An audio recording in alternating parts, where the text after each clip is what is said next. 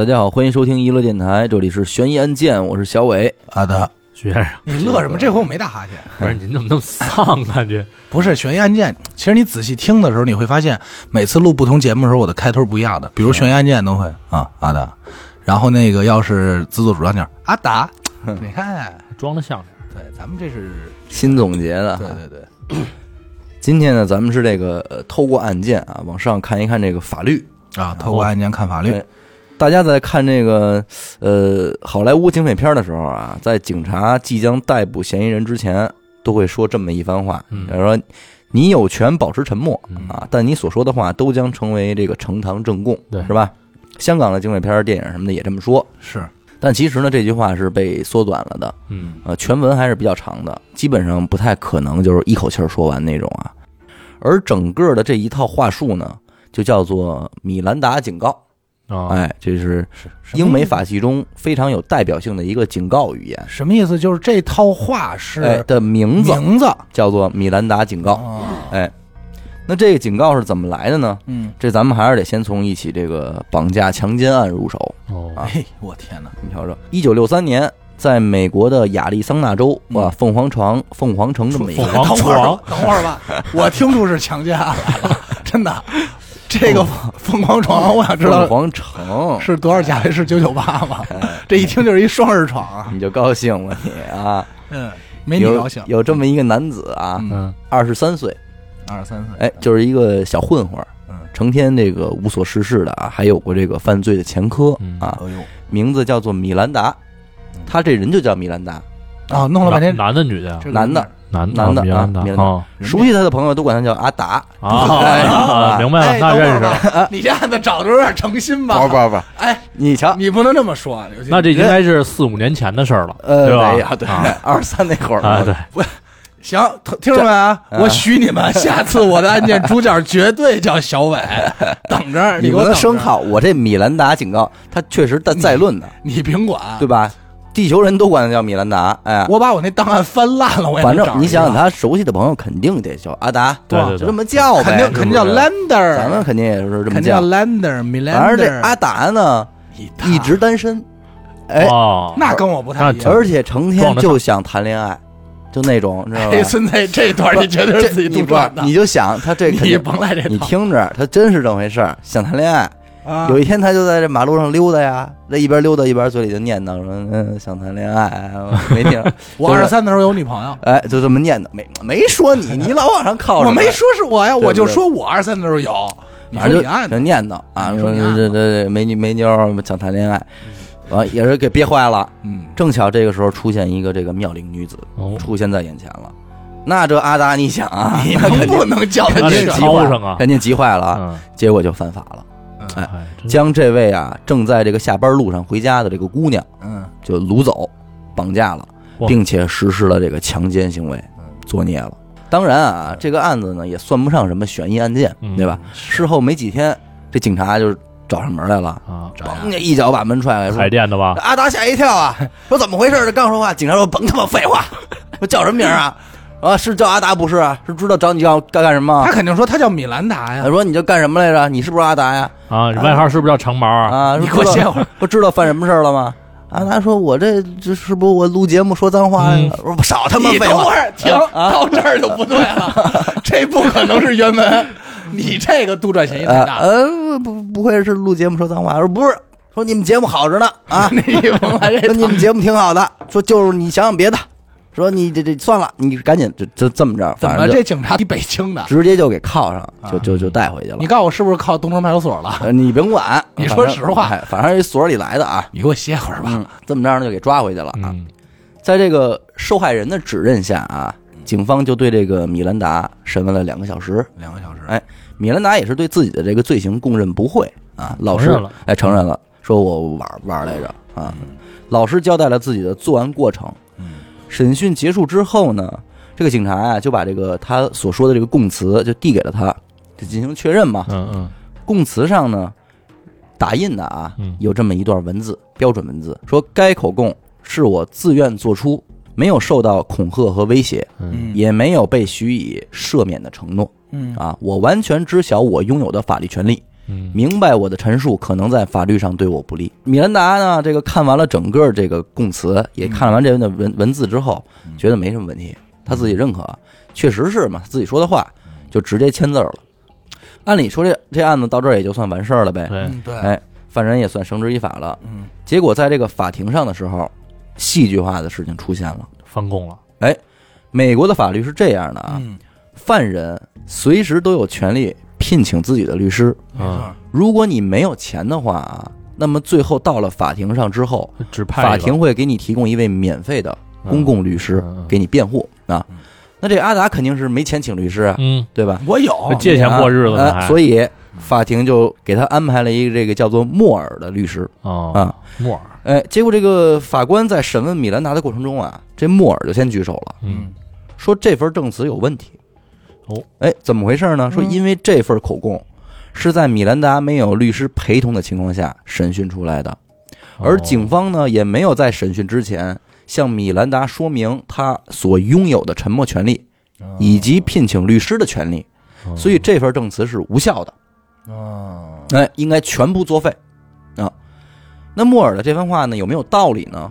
其实从英美法系的准则上出发啊，他们讲究这个程序大于正义啊，你的程序得是先是正确的，嗯其次才是正义的事儿。嗯所以从这个角度出发的话，莫尔的辩护其实是成立的。嗯啊也就是法官承认了，确实得缺缺这么一个流程，理论上，从法律上讲，这是一派说法，嗯，但是当时这个亚利桑那州的这个地方法院是没管他这套的。啊，陪审团们也一致认为，就是这份证词是可以作为有效证据使用的。哦，认可了这份证据，法庭判处了这个米兰达呀罪名成立，嗯，判处了他二十到三十年的有期徒刑。嚯，那时间也不短，哎，那这一阿达一听吓坏了，说这我这还得录节目呢，这这他就没想到这事儿啊，他他犯这么大一事儿，是没判这么长时间啊。于是呢，在这名叫莫尔的律师的帮助下啊，他就上诉到了这个亚利桑那州的这个最高法院，州法院哎，州法院。啊，结果人家这边州法院一看这案子呢，直接就给驳回了，说你这案子没问题，上诉无效。啊，哎也不承认这一哎套，，也没理他。哦，这米兰达也也是还挺坚持，宁种，哎，继续上诉，因因为毕竟他也没有什么办法了嘛，他已经被判了，对。吧？最次也就是这结果，他要是挣吧挣吧，没准还能是吧？对，这米兰达继续上诉呢，就到了这个联邦最高法院，嚯，那就是一级国家级的。国家级的了。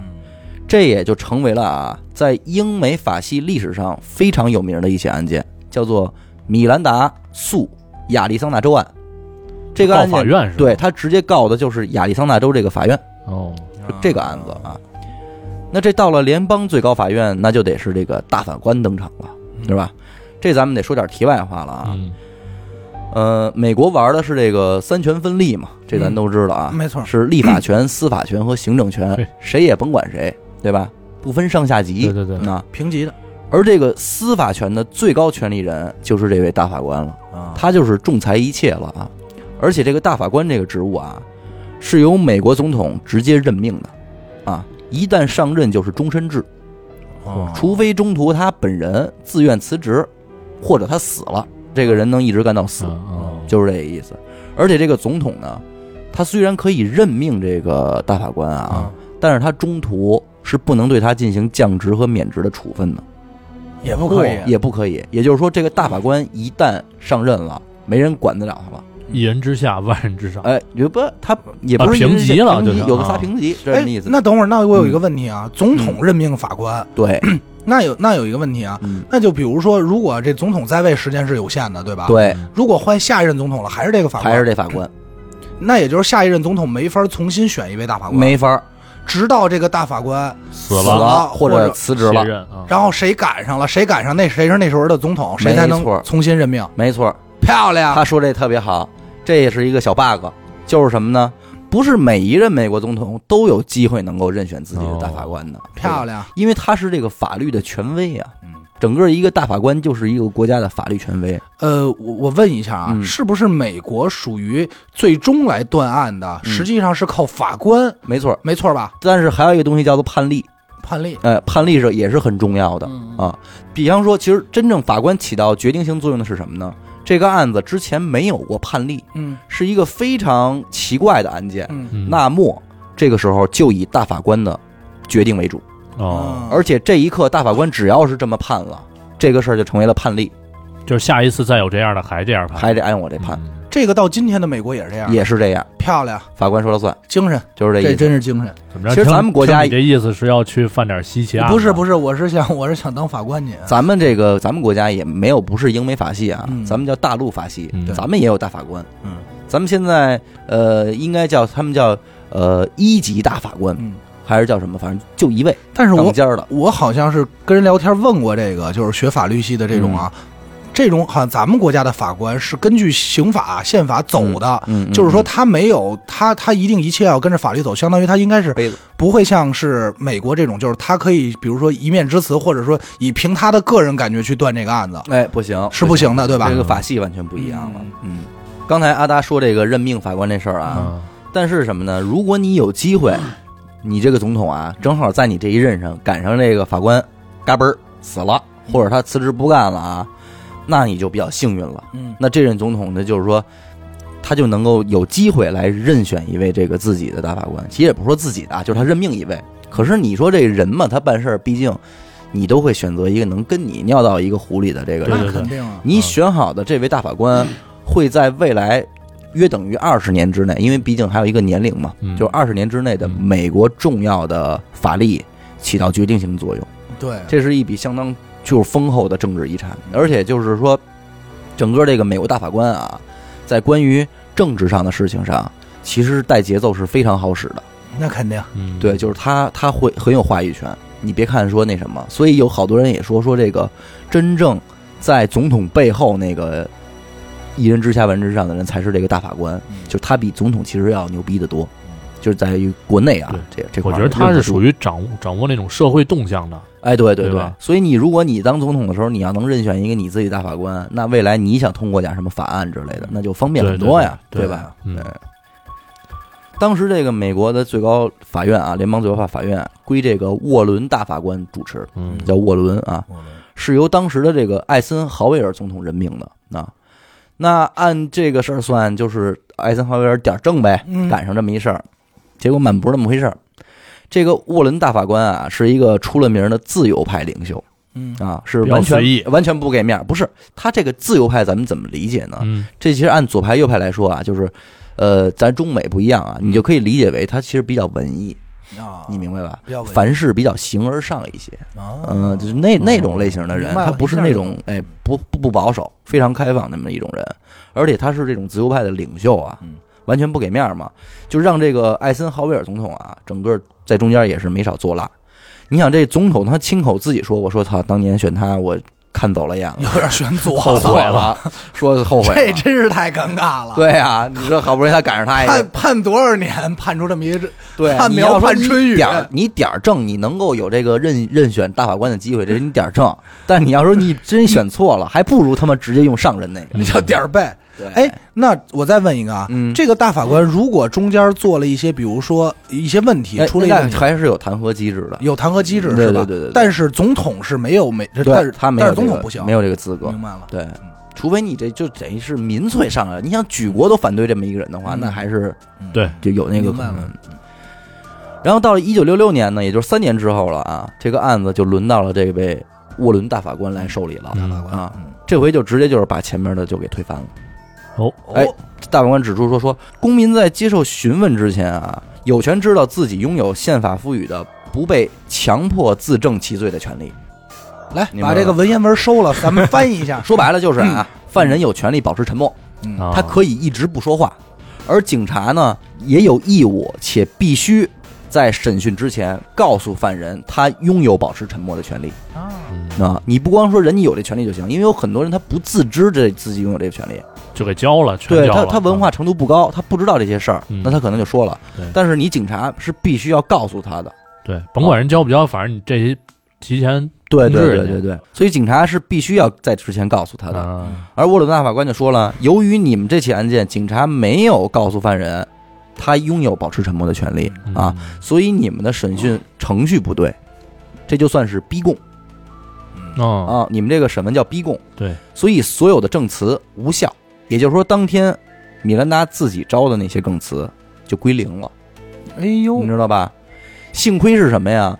警察啊，除了他的这些供词以外，还找到了一些其他的物证以及人证，嗯啊要不然的话啊，这个米兰达可能当庭就无罪释放了一翻供说我没有那事儿，就没准就无罪释放了啊啊。那最终的结果是什么呢？就是米兰达被判处了有期徒刑十一年，然后五年以后假释出狱了，啊，就相当于五年，那相当于五六年这么一个事儿。嗯当时这个案子的结果啊，让很多这个法学界的人们都非常惊讶，嗯，因为没考虑过这个事儿，你知道吗？嗯很多检察官也是非常的反对这个结果的啊，认为这事儿确实有点有失公正了。对，但是没办法嘛，这个大法官这个章程办事儿嘛，就这么对吧，判了，谁也没脾气，因为大法官这个言出必行，他有点这个一言九鼎的意思，他倒不是说章程的问题了，嗯。就是大法官已经这么决定了嘛，抉择了，抉择了，你就必须按这走了。嗯，而且这个沃伦大法官啊，还把这起案件升级为判例了，哦，就是以此为例了。因为确实也是，你也想，在这之前实呃，在这之前实际上没有出现过类似的情况，对。也是大家认为只要证据够，哎，然后这个证据够，然后他自己也承认了，那他就是犯罪了，对。那这案件就什么了？对。对那由于这起案件的出现呢，就导致了这个整个美国的警察们啊，制定了一套审问程序，叫做米兰达程序。只有通过了这套程序的讯问啊，才具备法律效力，嗯。作为有效的庭审证据。嗯，那下面我来给大家念一下这个全篇儿的这个米兰达警告吧，嗯，对吧？几这几万字啊，全本儿的，全本儿了，全本儿的，哎呀打点儿上我先，哎，你有权保持沉默，嗯但你所说的一切都能够且将会在法庭上作为指控你的不利证据。审问之前，你有权与律师谈话，得到律师的帮助和建议。你有权请律师在你受审问时在场。如果你希望聘请律师，但却雇不起，法庭将为你指定一位律师。嗯，这就是整个米兰达警告所说的事儿。这个米兰达警告看上去是对人权十分保护的一个行为，对对对，尊重，但是嗯。真的好吗？我其实再给大家来说两个案子，嗯，你们来品一品啊。我今儿三个，呃，一九六八年的时候，也是有这么一个人，他就是有点小变小小的变态那种啊，嗯，也是掳走了一个小女孩，实施了强奸行为，恋童癖，并且在强奸完之后还把这个小女孩杀了，抛尸荒野了。但是这个案子呢，也不是很难查啊，就是嗯警察也是在随后的几天之内就将这个人逮捕了。嗯但是当时这个米兰达程序已经生效了嘛，嗯所以那时候的警察都是非常严格的在遵守着这个整个程序。于是向这个犯人宣布了米兰达警告之后嗯，就一路无书的再往回警察局走。嗯。但是整个这个过程中呢，因为你知道警察也是破案心切嘛，嗯。然后呢，他就跟这个犯人说呀，说因为他知道了这个犯人是一个比较虔诚的那种基督教徒嘛，嗯啊，就说说你看你也是这个基督教徒，说这个小女孩现在尸体在野外，呃，非常寒冷这个天气，尸体被大雪这么覆盖着，说我们要不要在圣诞节之前找到她的尸体？这样的话呢，也能让他有一个风光体面的葬礼，安哦安详的度一套话个了开始，度一个圣诞节。其实这根本不是套话，其实就在劝诫这个犯人。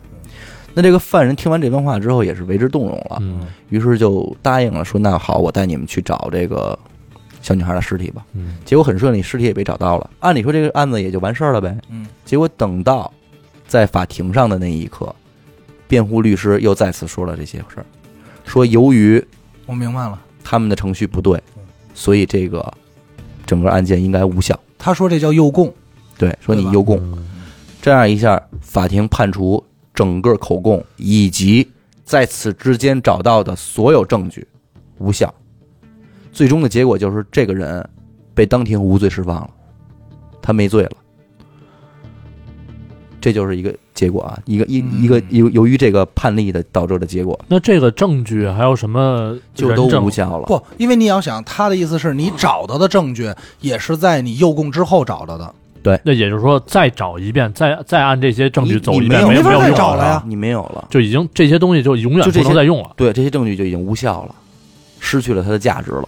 哦，你知道吗？这不算完啊！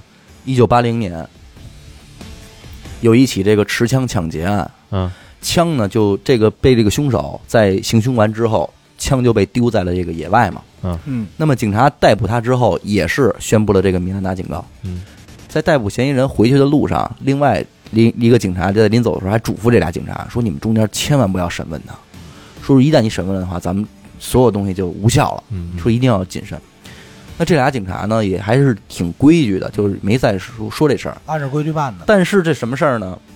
这仨人在一车啊，两个警察外加一个犯人，他们仨在一个车上坐着，这俩警察自己聊天儿，嗯，说这个这枪也不知道扔哪儿了，说这个附近有幼儿园，说这万一要是让这个小孩们给捡到了，嗯这个后果真是不堪设想。怎么着？就是俩人就聊天儿。那你俩人聊天，这犯人旁边听着呢呀，那肯定。听着听着哎，听着听着，这犯人就自己觉得也说，确实不太好。说如果被小孩捡着，确实影响可能，他就也是动容了，有点良心发现了嗯。说那这个什么，要不然这么着，我先带你们找枪去吧，嗯，不然真被小孩捡着了也不好。对，就这么着呢，就把这枪给就给找回来了。结果到案到那个法庭上一判的时候，也是律师说了，这个不符合程序。无效。无效。无效呢？但是警察们这回不干啊，他们认为我们并没有也没对他审问进行审讯啊对，只是自己招的他是他自己承认的他的。搭茬儿了呀。对于是，这个案件又是上上升、上诉、上诉，最后又是到了最高大法官对最高法院的时候嗯，大法官判的是案件还是有效的，因为当时两位警察并没有对他进行审讯，嗯而是两个人之间的聊天儿嗯而且最重要的一点是，两个警察的聊天中没有带有一个威胁。你比方说，许梦是犯人，嗯咱俩聊天说什么什么？啊阿达啊，对，啊阿达，许梦是犯人其实主要是阿达，哎，我跟聊天，哎，我跟啊许梦俩说，嗯，我说操，昨儿那犯人他妈的怎么着都不招，哎，打死丫的得上点小皮鞭上个小皮鞭儿什么的。咱俩这么说，就算是恐吓了。嗯，你这一下，他就无效了。你俩要这么说，我肯定坐警车里。我说我要报警，我说要救我，报警。他们俩假的，假冒警察。哎，反正这起案件最终还是证据有效的，这个人被判了的。但是你看，就是整个过程中啊，很坎坷。很坎坷。咱回过头来再说说这个米兰达吧，嗯，他这个五六年之后，他这个假释出狱了啊，成天还是无所事事的。然后有一天忽然发现什么呢？说所有的警察手里都有一个一个牌子，嗯上面写着一段话，然后标题叫做“米兰达警告”。哦，知道自己出名了哎，，后来一打听说才知道，说这感情用我名儿起的这个，说这出名了，说这比做电台方便。对 对，哎，嗯这么着阿达警告，还挺自豪。嗯，反正四处跟人说去啊，说最终还是还怎么着呢？他靠这个兜售这个签上自己亲笔签名的米兰达警告卡片挣钱了啊，还还还发财了。但是苍天有眼啊，报应循环，就是一九七六年的时候，这个米兰达啊在酒吧喝酒，和别人发生了口角，然后就打起来了。嗯嗯然后结果不幸的是被对方一刀就给炸死了哦。然后警察逮捕了这个凶手之后呢，向他宣布了这个米兰达警告嗯啊。之后凶手就开始一直保持沉默，不发言了嗯。最终呢，也也是因为那个证据不足嗯，他的凶手就被无罪释放了。也是因为这米兰达警告。对，所以说整个这事儿其实还是相当讽刺的，对于米兰达这个人来说。死在自己的警告下，对，我只能说一句话，嗯他也配叫阿达？垃圾！这就是你们达字辈儿的你给我学员。歇会儿。骚达子嘛，说的就是你们。据统计啊，在米兰达权力实行之后，就是罪犯的这个坦白率直线下降，因为大家都会心存这个侥幸的心理嘛。对对对对，如果你警方找不到足够的证据，只要我保持沉默，嗯，我可能就无罪释放了。其实我刚才也想一招，嗯就假如说啊，这嗯阿达真犯了什么事儿，米嗯，兰达，就比如说这个杀了一人，哎，刀子给扔了，嗯嗯，结果就被警察逮着了，嗯。哎，回去警察也不说话，嗯，但是这阿达就自己在那儿叨唠。你不是你你你警察你不说话的话，到一定时限的话，你是要放人的。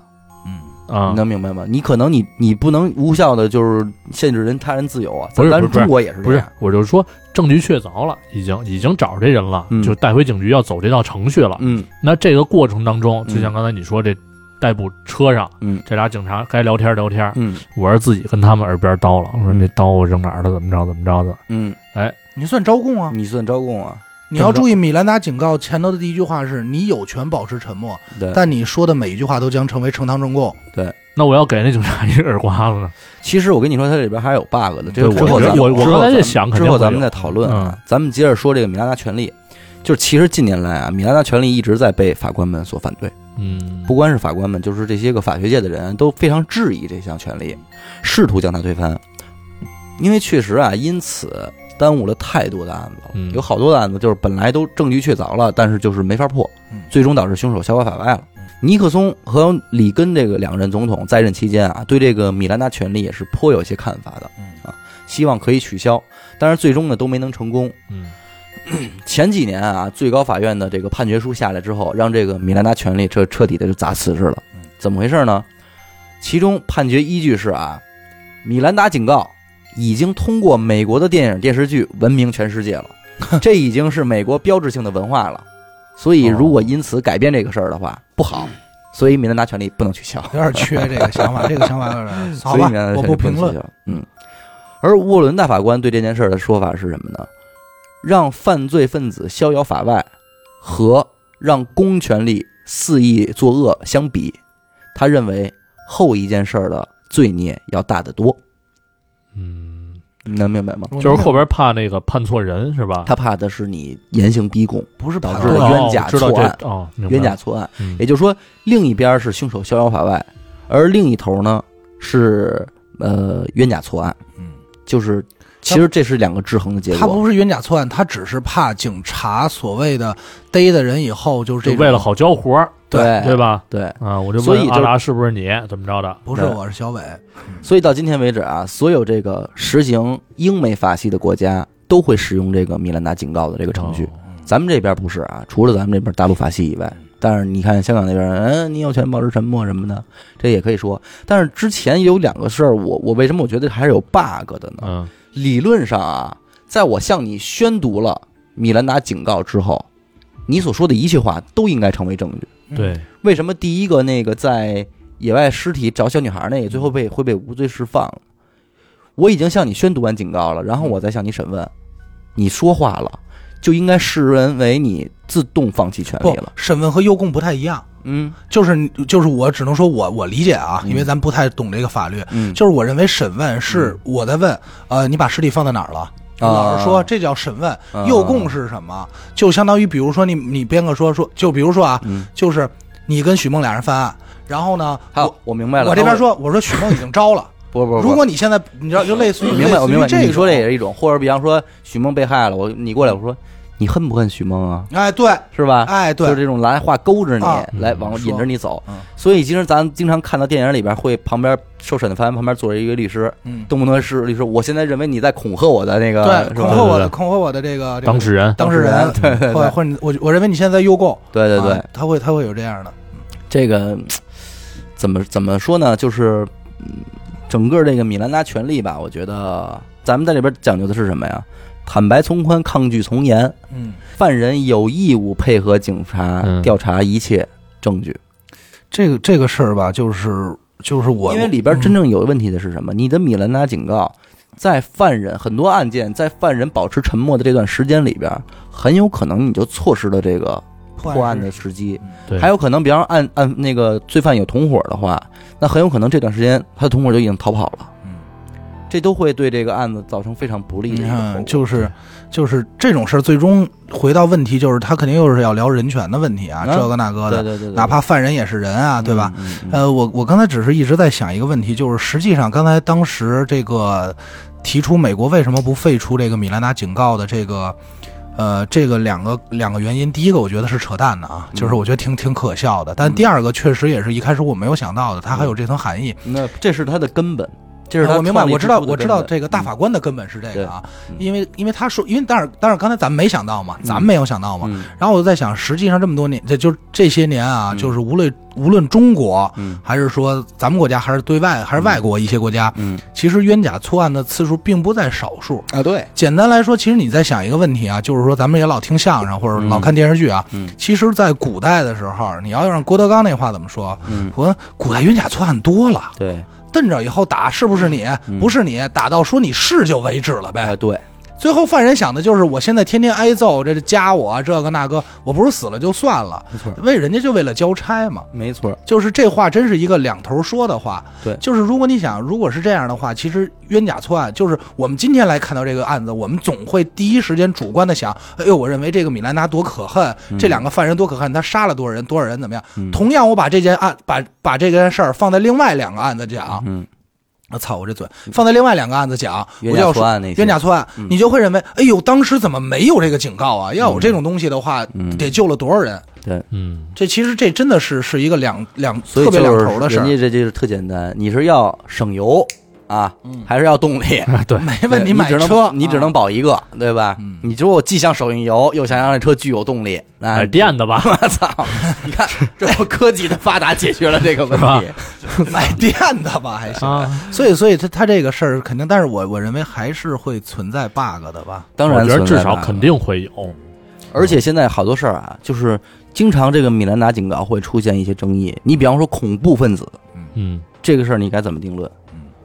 嗯而且你你是如何来判断这件事儿的？就是恐怖分子袭击了这些玩玩人肉炸弹了的话，嗯，你是应该抓紧的审问他，然后得知他的同伙下落，还是应该向他宣读米兰达权利，然后保护他的人权，对，就是一个抢司给那些机的事儿，个同伙以造成更大规模伤亡的对对可能性？对，你想想，那帮人可是玩人肉炸弹的，我明白，但是我我认为可能特殊事情可能最终都会有特殊的特殊的解决办法吧。没错。所以美国对这个说，这个视为恐怖分子，不需要警方处理，嗯，直接军方介入，对，肯以以战争的形式来来处理这件事儿。我我觉得历史上比较有意思的就是，所有的事儿突然有一天发生了一个巨大的转变，或者让这个法律改变，或者怎么样，加了一个新的法律的时候，绝对是有一个转折点。就是你知道，就是美国的这整个体系里边，它的用力过猛，实际上是非常有意思的。你看这块儿，它这么保护这个人权，但是你想想那个美国警察，当美国警察认为你有嗯。想对他产生攻击的意图的时候就直，接毙了，他是有权利直接向你将你击杀的。对对对，那你说这又怎么说呢？他也在保护警察的人权啊。那你怎么这你这不觉得这事儿特别不保护犯人的人权吗？那不，那那是因为你你有你有攻击意图啊。啊，就是首先啊，我不认为这个法律合法啊，合对不是合理啊。对吧？啊，对，嗯因为首先，因为我我不认为合理啊。二，嗯我我是只是觉得，但是实际上他你再看咱们这边嗯大街上那这个，嗯，哎，怎么着？你我就我就不干。对，你看咱们这是真正的人权，警察咱们这太有人权了，这帮这帮人骂警察，是咱嗯。之前看好多管我。对，你知道我是谁吗？我要是警察，我直接把衣服脱，把帽子，我我不干了，直接抽丫一顿就完了，你知道吗？对呀，不是，因为他也在想，首先警察属于一个高危职业，嗯因为他们那儿的警察和咱们这儿所谓的警察片儿警还不太一样。嗯他们这儿警察可能要涉及的案件可能很多，这是其一。其二就是美国这个持枪的持枪的对对对情况，嗯也就是很有可能马路上任意的人就腰里就别着东西呢，嗯，对吧？就是说他可能会会有这个这个这种危险那你不觉得在这件事儿上，警察的权力有点过大了吗？假如这地儿没监控的话，警察随便击杀了一个人，他是不是就能说对方有意图攻击我，所以我将他击杀了？可以可以啊，可以。那他他理某种程度来讲，他是不是就可以？他具备这个肆意杀人的那可能性？如果他要不这样的话，是不是又没有人当警察了呢？选择这个职业了呢？咱们这儿都没有，怎么还当呢？不是，就是没，就是就是，如果那是因为咱们这儿没有人持枪啊持刀不算吗？咱们大多数警察也没持枪啊，啊，对，是，对不对？交警他们家交警都能干这事儿，他们家，嗯，嗯。重新说一遍这话，他们那边交警都能干这事儿。嗯嗯，我只我只是觉得他肯定有他的这个想法，咱不太清楚。但实际上，我给我感受最深的啊，嗯，从从始至终啊，这两个案子，我觉得最苍蝇的是律师。哎，对，就是实际上我这个这个正好你这案子啊，就是让我就是看电影也好，就让我想起来，就是其实这么多年我一直对律师律师这个职业嗯。不是很就不太好定义它。嗯嗯，就我小时候会认为律师是一个很很正义的职业，嗯为什么呢？因为这个就是看香港电影也好，嗯。或者说看美国电影老好也好啊，人会说你以后想干什么呀？嗯。啊，律师、医生、工程师，嗯，对，全是这种。说我以后未来梦想不是医生高，端医不是不是医生就是律师嘛。这。典型的香港电影嘛。对对对，咱们这边都是科学家，对，就是你想当时科学家、警察、解放军，解放军、科学家、警察，全是这块儿的。我我我当当科学家，嗯。老师说先把鼻涕擦擦，把鼻涕擦擦，算算会一加一什么的。对。啊，然后然后，但是这几年岁数大了嘛，然后那个随着年龄增长，然后看这些东西越来越多，有的时候你经常发现，就是、嗯。这些律师其实更多的时候不是站在一个。正义，所谓正义的角度上，而是单纯有的时候，比如说会站在利益的角度，嗯。谁给的钱多，我选择为你辩护。对；还有一个就是会，比如说他会选择，就是我只是为了出名，嗯。嗯，所以这这个问题就是什么呀？你究竟你作为一个律师，你是以你面前的这本厚厚的法律书嗯，为主要依据，还是以正义二字为你的依据，对吧？这个就是在我觉得律师这个职业其实更重要。我我只是自己瞎说啊，嗯听众别别有反驳我啊！我只是认为律师这个职业更重要的是，可能需要一颗，呃，公正不能叫公正了。嗯我觉得觉得他是有一颗有一颗这种心，嗯就是你明白吗？而并不是那种读书，就是我把这书背得多全。所以你认为正义更重要？哎，对，嗯大明不是我把大明律背得多熟嗯对，你明白吗？不，嗯我我刚才所说的那个他的这本书的意思是什么呢？只要我在这本法律里边他就是钻空子。对对，找到了可以使用的方式，嗯我就是对的，我就是赢的，因为我熟读法律，嗯对吧？就是钻空子嘛。留三本嘛，对对吧？但是咱这头文掘墓啊，刨坟掘墓，抠一洞嘛，刨坟掘墓，对刨坟掘墓。嗯但是咱得想一问题，就是只要是人编的东西，嗯不可能是没有漏洞的。啊，对，但是也，但是呢，这也你没法说。正因为有这样的律师存在，嗯，哎，这样的犯人存在，这个法律才会一直在完善，一直在弄。这都是这就是一百三十八条法律就有一百三十八条漏洞，哎，对对，吧？必有的。但是其实顺着这个事儿啊，还有一个热点可以跟大家聊一聊嗯啊。但是我在这儿聊了呢，各位就不要在这个评论里边瞎说啊，这个咱们听着就得了，这个不接受讨论啊。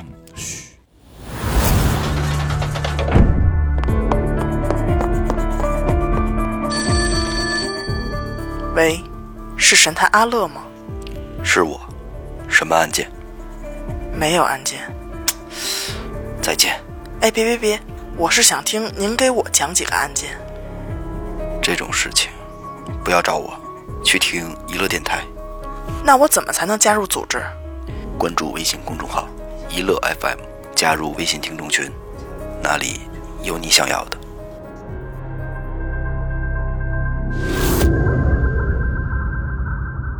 去年的时候啊啊，啊啊。一对儿来自这个 HK 的情侣啊啊去 TW 旅游啊，TW 啊啊，就是那里啊。你不要带着地方口然后，在过程中呢，好好说话。男方嗯。怀疑女方出轨了，哦。啊，于是呢，一气之下就把他杀了。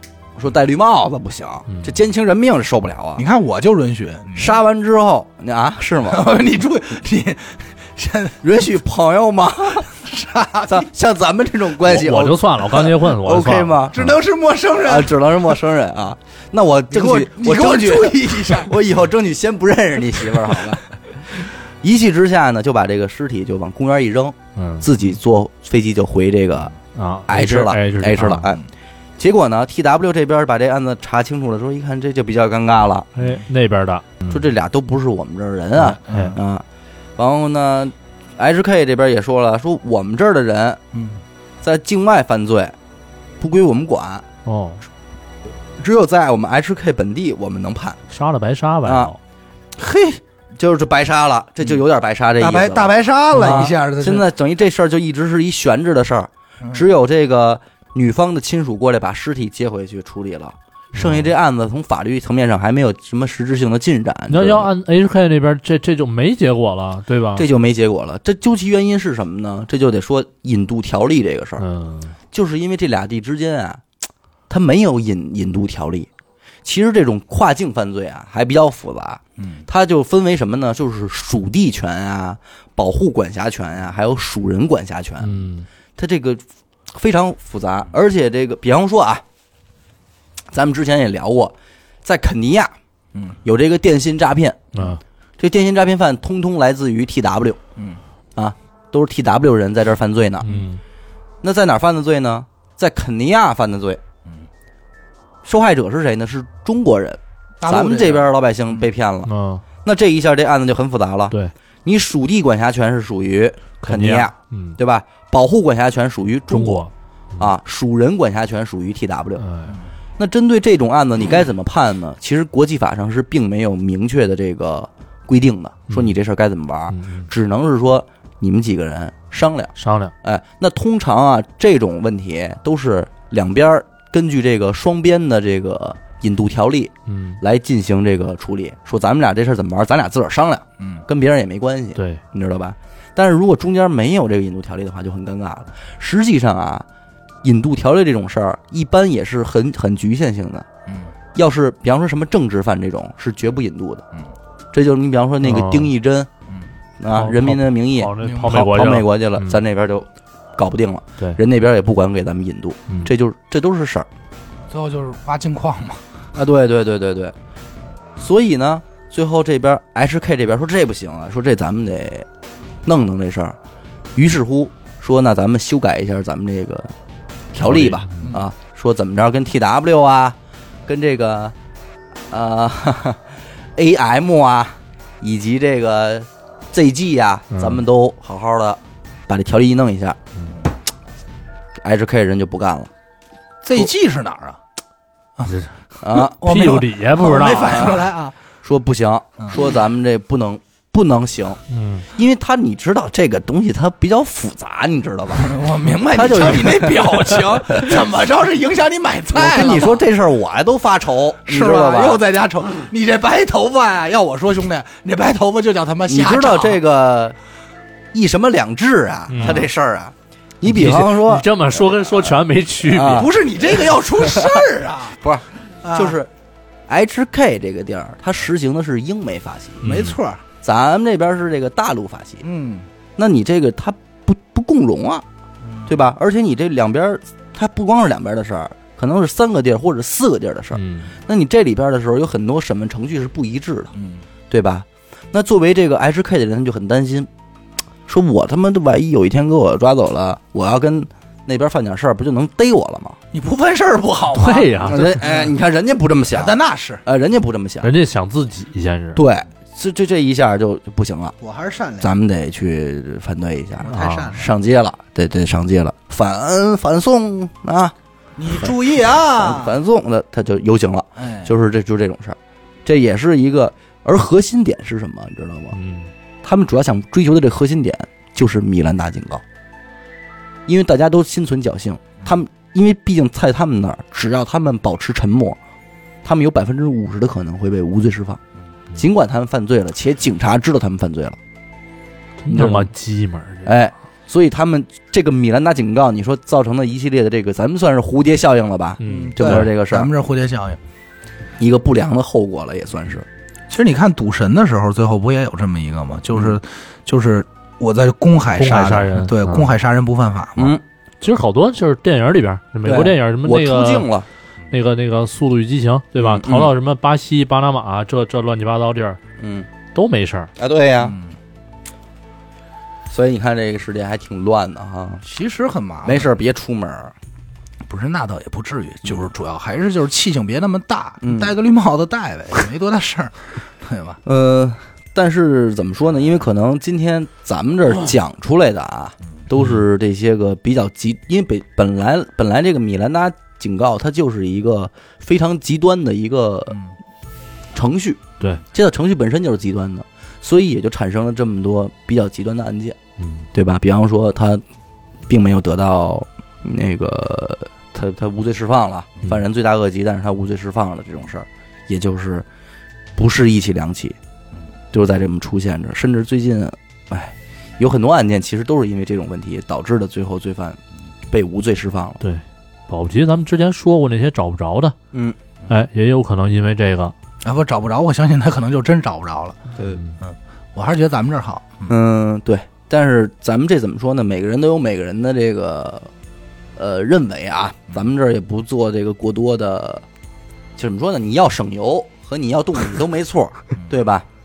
反正这个就是这个世界上有很多事情，其实就像这个跷跷板一样啊，嗯，一会儿呢是这边高，一会儿是那边高，但是真正两边平衡的那一刻，其实只存在于一瞬间，就那一点，哎，就那一个点，而且它永远不可能是平的。对，不是这边高就是那边高，它真正平衡的就是一瞬间啊。所以我觉得咱们也大可不必于去纠结到底是谁更好啊，就是咱们就是怀着一颗敬畏之心去幸福的生活，我觉得这才是最有智慧的种事儿就。不多评判，哎，咱们还是那句话，如果没人犯罪，这些事儿都是扯哎对，那是，最好的。对吧？对吧美好的生活，对你不要去犯罪，那不是更好吗？对啊，对吧就是还是其实弄了半天就是人人心和人性的事儿，对对，对吧？反正就是怎么说呢？一边是冤假错案，一边呢是无罪释放，嗯，对吧？